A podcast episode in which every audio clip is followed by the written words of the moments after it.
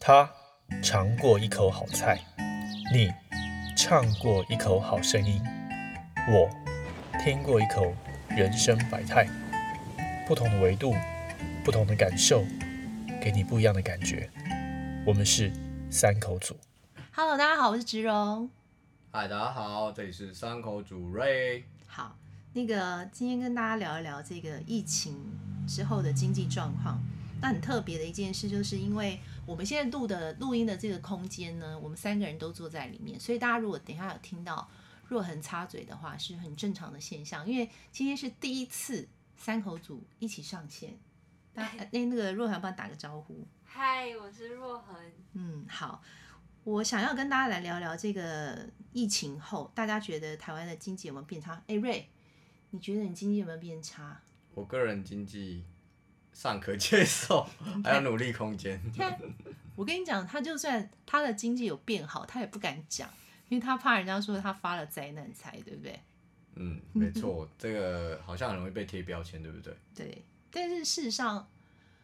不得不不承认，就是疫情这件事情对整体的经济来讲是真的是非常非常的打击，状况是非常的严重啦。当然也有一些呃经济因为疫情的关系变好的也是有，好、哦，但是我们先来讲比较惨的，好了，嗯，在疫情当中，或者是疫情现在还没有完全过去，这个过程当中第一惨的呃产业其实是 KTV。哦，娱乐娱乐产业，其实它不能说是娱乐产业，你知道它 KTV 为什么会那么惨吗？因为不能去唱歌啊，不是吗？嗯，其实刚开始没有没有没有封城的时候就很惨了。哦，不不敢敢去。去，你们忘了吗？就是有一个群聚，是因为他们就是有一个狮子会，然后大家在对唱歌，哦，对，因为因为麦克风这样东西，你知道，就是我们在唱歌的时候，我们会把那个麦克风我唱一唱，然后我就会递给瑞说啊，你记得你唱两首，我们唱两句嘛。哎，若涵这段，等一下那个，嗯，你会不会唱副歌？副歌的时候你来 solo 一下，这样，所以很自然的就把那个病毒放在那个麦克风哦这样呃，传递下去，所以它其实是一个风险很大的事情，就是传来传去这样，对不对？嗯然后第二个比较惨的就是那个健身房、健身产业。嗯，我记得在还没有封，呃，就是三级封城之前啊，我还有去健身房。那个时候健身房已经几乎都没有什么人了耶。那为什么健身房会没有人？没没人敢去啊，就是会触碰对运动，然后你又会传染，就是我现在想想，我也觉得我胆子还蛮大。那个时候， 我那时候居然还敢去健身房，就是我用完一个器材之后，就拿酒精起来喷一喷，然后下一个人就就去用，对不对？然后他用完后喷一喷，哎，又是汗啊，又什么，大家就在那边可能啊啊，还会发出一些声音嘛，啊因为拿重，对不对？呃啊之类的，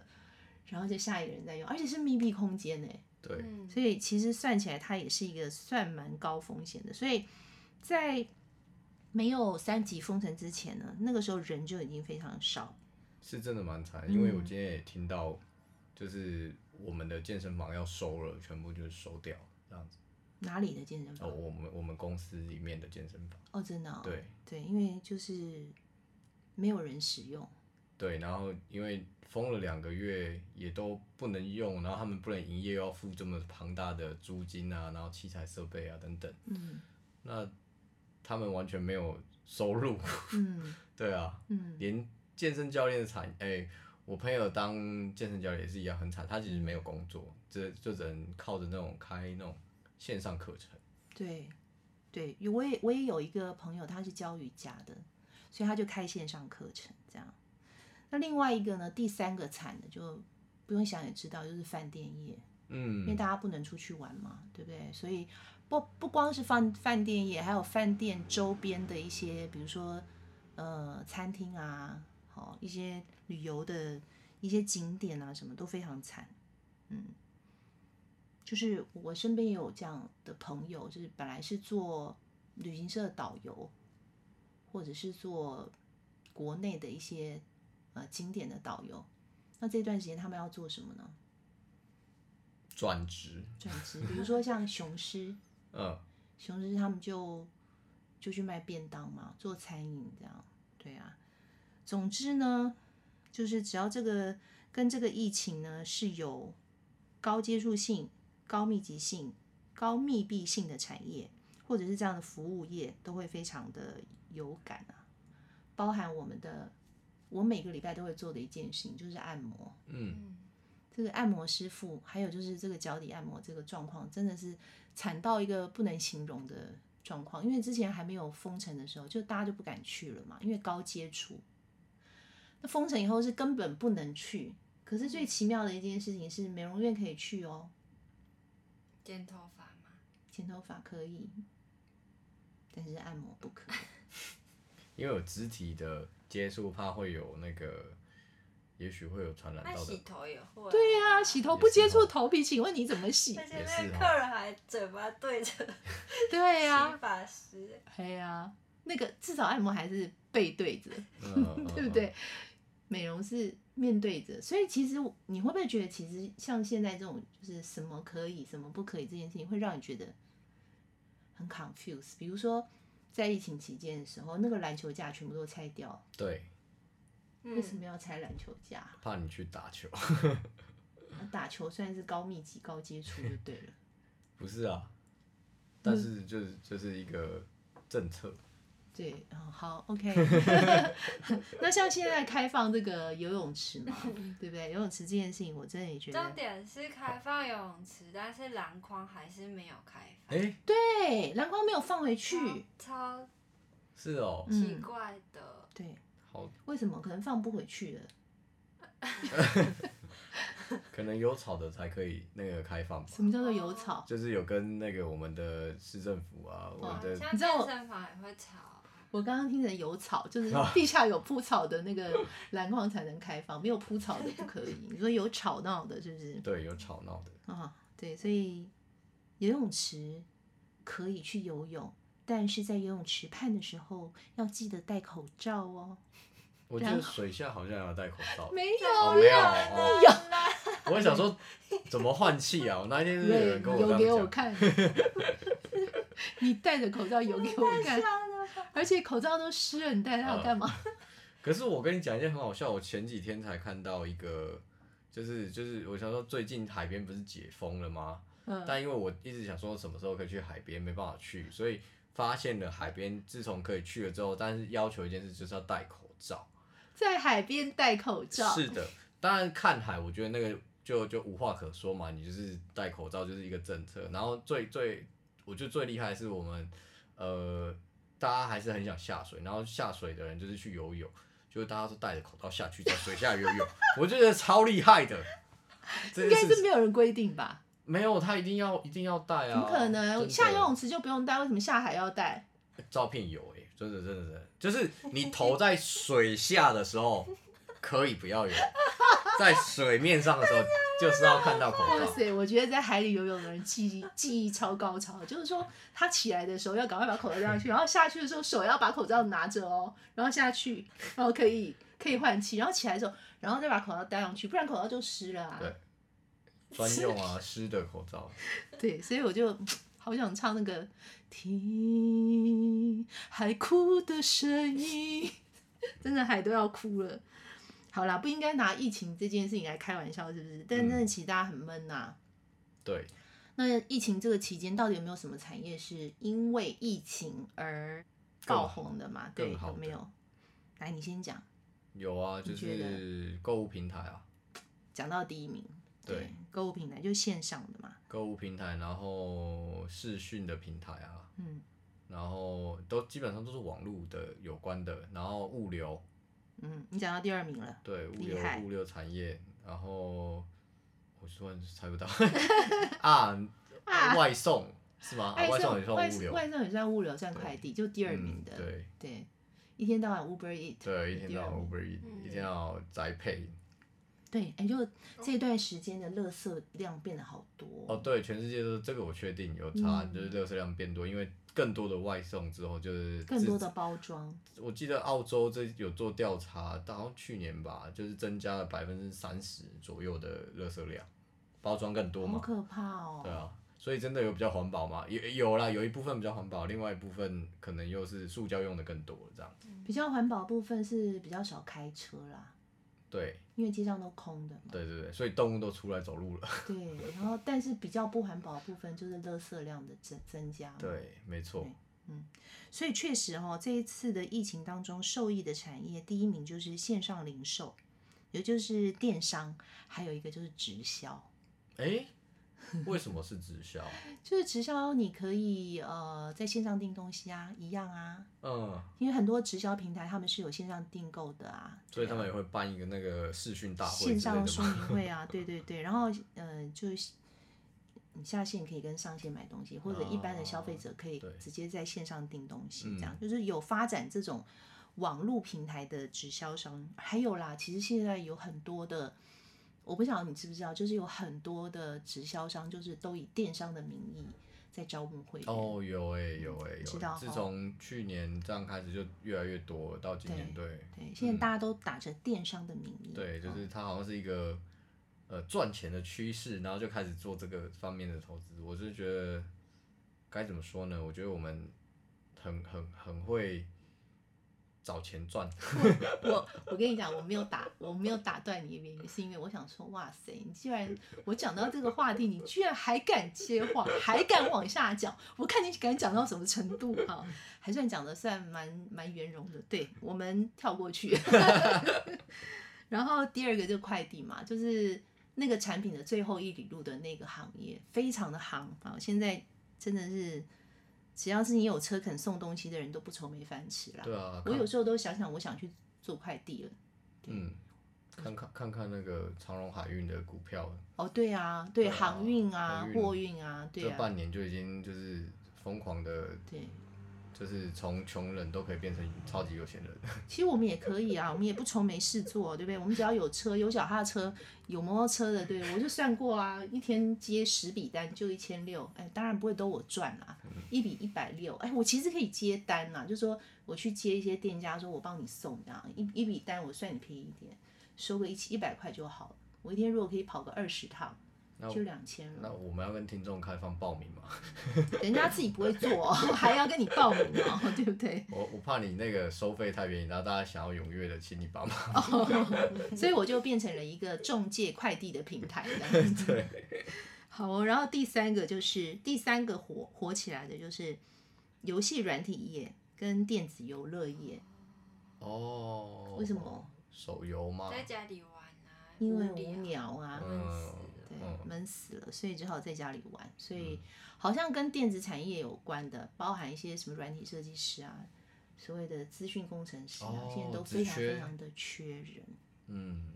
害我都在想，要不是因为我年纪大了，我都想来学学写怎么写程式那了。我学好了。好啊， 能学的快点学，对不对？好，第四个大家可能没有想到，我也想不通，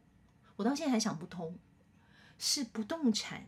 中介，哎、我有听说，为什么啊就？是大家不知道干嘛，然后就是没事钱太多，所以就是线上开始在看房房子买买点房子这样子。哈，你讲的跟买菜一样、啊。对对对，就是就是发现觉得哎、诶那个我们既然防疫就只能住在家里了，所以我可以选择 A B C D 这样去住啊。什么意思啊？哦，你是说选不同的房子去住、对啊所就以是他换就点在心情啊防防疫期间搬家吗？哎、不是，我有听说的是说，就是他可以选择，就是借由不同的呃住，比如说我现在住台北、住台中、在高雄，就三个地方都自产，那我就可以去移动，哦然后我可以换换点，反正也没事做嘛，然后钱有点多这样。 真的，我跟你说真的，我有一个朋友是做中介的，然后他就跟我说，他现在有一个需求，他需要一个摄影师帮他做那种线上看屋，然后拍那种三百六十度，就是你人都对不用去看对，但是他就是一个摄影机的镜头当你的眼睛，嗯，从大门进门的开始，他就开始帮你介绍啊，就是可能有草坪啊，然后大门是什么样的材质啊，然后客厅有什么装饰啊，或者是他们的一些交易厅有什么设备啊，然后一直到他厨房是用什么什么什么样的厨具啊，这些全部通通那样拍完，然后他们专门请一个 team，就是专门去拍照，然后帮他们剪接这样，嗯，非常大的需求，因为线上看屋成为一个热门，难想象哦，嗯，对，买房子哎、对啊，买房子，你有本事这样看看，线上看看，你能跟他对买？花个一千万，然后一千块这样。 讲的我就不想讲下去了，突然觉得有点悲伤。我自己有觉得啦，我觉得整体经济是往下走的。嗯为什么我会有这个感觉呢？可能是因为我比较嗯比较底层， 要怎么说啦？就是说，因为嗯我是做零售嘛，嗯那我的零售大概在很多年前我就开始做一些社区的团购，然后我也跟我的邻帮我的邻居买一些东西，就是我们自己家用啊或者吃的东西，因为我个人对食材很挑剔，所以我就借着这个食材的挑剔呢，就有一群的邻居跟我一起买东西。那我自己好像算是在疫情当中呢，收入变得比较好的那种人，但是呢，我并不乐见这个事情的发生，因为在疫情最严峻的时候，大家连超市都不敢去，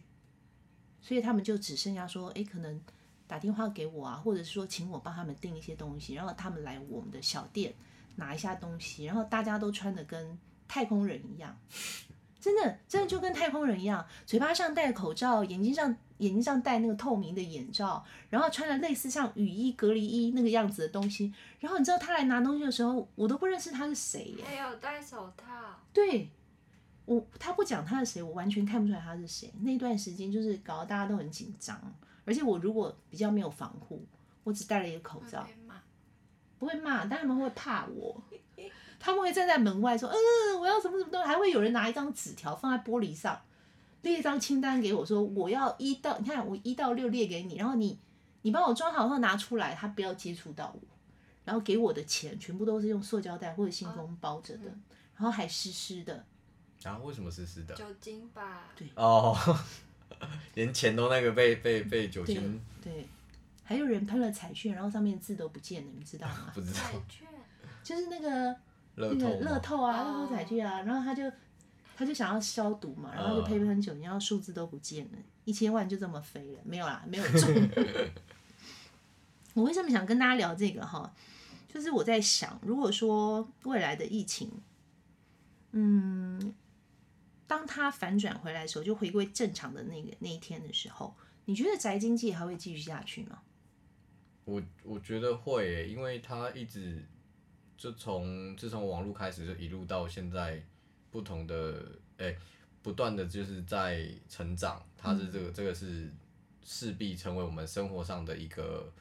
呃长期使用，你脱离不了它的关系，除非你现在连手机都不用嘛，因为我们手机连网络都有，只要有网络的地方，我认为这个宅经济就不会消失。真的哦，那所以你觉得说，就算解封了之后，大家也不会突然就说啊，我终于可以出门了，我要出去好好的呃 shopping 一下，或者说我要去逛逛，或者我要去外面跑一跑，这样不会，还是会在家里买东我西。我觉得会，就是会有报复性的那一段，就是我们，比如说最近不是刚解解就是解除呃三级的时候，其实大家就是开始已经受不了要往外走了，嗯然后甚至去哪里消费，他就是一定要做点。呃，消遣就是我嗯们心态上就是要做这件事，所以在在家宅是不会再长期这样下去。但是我觉得这个东西还是会存在，毕竟它的疫情真的不会那么快结束吧。所以你觉得它是一个必然的趋势 有人也在家躺得很开心的、啊，啊？若涵，你会吗？你你如果疫情就是现在我们大家都可以不用戴口罩出门了，嗯，你还会在家一直点那个 Uber Eats 吗？或者是说你还会一直想要在家买东西叫他送来，还是你会想要出去外面逛？逛一下啊，对呀、还是会需要需要去逛一下，然后去接触一下人群，会有一些实体店面的需要。至少去公园逛逛吧。会啊，会啊问题 去去公园逛逛就跟经济没有关系了。我们现在在谈的是好啦是经济，你知道，因为你去公园不会花钱。逛百货公司啊，对，对啊，你去公园你就你知道，除非你跟旁边的人买个冰淇淋什么之类的，不然不会有这个经济的产生。经济就是要消费。嗯，所以我现在其实要谈的是说，那如果呃再过一年，你觉得现在的这些店家，所谓实体通路这些店店家，他们要怎么样去因应这个改变？不然的话，哎，你说连健身房这种就都没有办法开。那现在如果有一些人他是微型创业，或者像我是个体户，对不对？嗯，那我要怎么面对我未来的发展？就是我个人经济的需要，还有我这个营运的发展，我该怎么办？我自己觉得从这件事上面来说，因为已经发生了，所以就变成所有事情，不论都是用打电话来订东西、买东西、消费，然后网络买东西这件事情，就是在没有疫情之前，它本来就是一个诶、嗯算是常态的，然后但是又借由疫情之后就变成爆炸性加速了加速了这件事的对对推演，对，那呃，我们后面实体通路不可能不去做，嗯，就是不可能放弃掉这一块的、嗯的趋势，也不要说趋势啊，它有点像是必然性啊，嗯就是你你现在谁没有一个线上可以看啊，有看看照片的也好啊，嗯就算你真的没办法去购物或者是干嘛，但至少它会有一个好像呃广告，嗯那人家是我可以自我介绍一下，哎、这你可以去上去我的平台或 Facebook，或者是呃哪里放照片传 Line 的时候，或者是我的照片拍一拍丢到 Line 里面的群组，这个好像也是一个一个方式，它就是透过这个方式去接触到更多的人。嗯那毕竟店面实体通路，它一定有它的呃存死在角，存它有存在的价值，但是它有它触及不到的那个嗯位置跟消费者，所以我觉得这两个是呃与时并进的，它会必须要有的。那只是说实体通路的重点是要放在多一点在这一块，还是少一点？但有另外一个好处想法，比如说当这个趋势的话，我举某一个百货例子，他们的思考方式是：哎、现在大家都是在呃尽量的做转型，做实体通路。嗯那我的我要不要做实体通路？我要做。可是问题是，人不会消失啊。嗯那人都去哪里了呢？嗯他还是要消费啊。有一天他开放的时候，他总是有地方要去嘛。嗯那他就反过来跟大家做不一样的事情，他就是说，他要把人这些人想办法来到他那个地方，嗯他为了这个目的在筹筹住这个，等到一开放的时候，他就是做好让大家去、拜这个托，我跟你讲，那口袋要够深，对，我所以说我说的是一个大集团的百货的思考方式，因为他现在要预备解封对之后，所有的人都去他那边。是那他现在的人事安排、他的产品安排、他的楼面安排、他的物业安排，对那他的口袋如果不够深，他哪知道到底哪一天人会去啊？对，没错啊。嗯所以我也有看过有一些做法，就是它是把实体跟虚拟去做一个串联，像现在包含有一些 VR 的一些东西嘛，就是嗯也可以去看这些东西。这种东西其实基本上都是要很多钱呐、才会对做啊这件事。对啊如果说像小个体户，我觉得真的有点困难，但是但是做虚拟或网络的话，势必还是一算是一个基本。工作也是要做的工作之一，我觉得。因为瑞他是比较站在大集团那一边，哎、不能这么说。我现在就是很想把你归类到资方那边，然后我是属于劳方那边，或者我算是小嗯小资方这样子。因为你现在讲的这句话呢，就是可能我们很多听众朋友听了以后就觉得非常的绝望，因为就觉得哇，你一定要口袋真有钱，大集团才能做的事情。我听到，其实我自己也也也觉得哇天、啊，你少来， 你现在你现在你现在撇清已经来不及了，你就是站在大财团那一边的好吗？真的吗？对，我觉得你刚刚整整篇的描述，你们觉得呢？他是不是站在大大集团那边？我我我觉得你看词穷了吧？不是，因为我觉得蛮有道理的、啊，因为人总是要有地方消，就像你刚才讲说，他一定会要去做这件事嘛，只是不知道什么时候。 OK，其实我自己的感觉是说，虽然是这样，因为大大有大的好嘛，大有大的做事方便，必然必然的，因为他有钱有人，对不对？所有的黄金的呃元素它都有。可是我并不认为未来微型的创业或者个体户是没有希望的。你知道为什么呢？因为我觉得就像机器人没有办法取代人一样，人在购买这件事情上面，它也是需要一些温度的。嗯，没哦，错比，如说我自己在经营这个社团跟社区嗯的这个网络里面来讲，你刚刚提到了，就是可能网站啊、VR 啊这些是大集团才能做的，可是社群网站不需要啊，社群网站还是可以集合一些小众。那我觉得，如果你有集合小众的能力的时候，里面有一个元素是最重要的，就如果你未来想要单打独斗在这个世界上活下去的话，我觉得有一个元素是你跟人与人之间最重要的东西，你觉得是什么？你你在怎么样的情况下，你会在这么众多的商品里面去选某一个东西来买？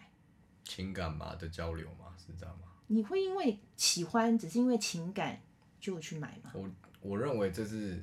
永远不会消失的我事情我。看不出来你这么感性。那没有，我认为这是，我认为销售这件事是绝对不会消失在这个世界上。是的，嗯、对，因为毕竟它是一个很古老到现在都没有消失的一个行业职业或者行业呀对，对所以它是不可能不见的。是啊，因为我自己也是一个销售人嘛，所以我当然也不希望它不见。我自己个人会觉得说，呃，最好的最好的状况就是信任，就是跟你客户之间产生一个信任。那当然，信任是一个很空泛、听起来很普通的东西，可是大家回想看看啊，在这个疫情当中，有一些小型的购物的点据点，它为什么会在很短的时间之内它业绩爆冲？因为它提供了客户一个很有效率的购买，嗯，就是客人不用再去烦恼说我到菜市场要花多少时间，我去超市要花多少时间，不用，他只要在你的社群网站上面看一看，点好了，你给他一个袋子，他出来一下，他就全部提回去。那为什么他会相信你的那个袋子呢？因为他觉得你是一个可以信赖的人，他可以把他全家的饮食啊、吃穿这些东西交在你的手里。这个听起来的这个信任，其实不是一个很普遍、很简单的事情，嗯，没错很不容易建立的。它要累积的，是对需要时间的，然后你还要真的有有去做呃跟人去 touch 到才把它做事，而不是说用一个机器或者你写个字就结束的。对，所以它需要很长时间的累积，而且这个有效率的产品呢，是可以帮客户省力、省时间，而且它必须要做好一个整合，而且必须是严选，而且你的严选跟我的严选可能不一样，对啊我可能比你严，你可能比我严，对，对，所以让客户可以完全的相信、完全安心的选择，我觉得是未来宅经济的一个出路，也是如果每一个人，就像我刚刚我们开玩笑说，我们来做快递，自己嗯做，对不对？拜托，我今天把一个东西交在手里，这难道不是一份信任吗？嗯嗯，没错，对，所以我觉得未来宅经济的发展，还有一个一个人如果想要在这个这个疫情时代或者后疫情时代的经济里面，仍然可以挺呃屹立不摇的，就是信任。你能够赢得越多人的信任，就越越有机会活下来。你不可能单独一个人靠着你自己单打独斗的力量活下来。没错。对啊，我觉得这个就是信任这件事，真的是一件。你就算不是在疫情的时候，你在前面你就要很长的时间去做这件事，你才可以一直持之以恒的让它呃，算是越滚越大吧，也不是不能这么说，应该是说就是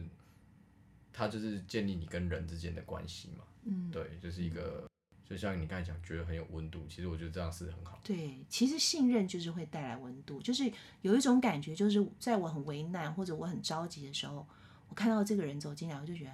啊，我一看到你我就放心了。那种放心，我觉得就是一种温度。瞬间被疗愈跟治疗的感觉。对，但是什么样的人可以疗愈你？如果这个人是不稳定的，或者是不可以信任的，他怎么可能疗愈得了你？嗯，它带来的感觉就是不确定跟灾难嘛。所以我觉得要培养一个值得别人信任的特质啦。哇，嗯。那你要下一集要跟大家讲说，你要怎么培养成为，呃、应该我们要怎么自我训练成为一个让别人信任的人？你刚刚不是已经讲了吗？ 你刚刚有讲说要靠时间吗？对，对，我觉得信任就是一个纪律，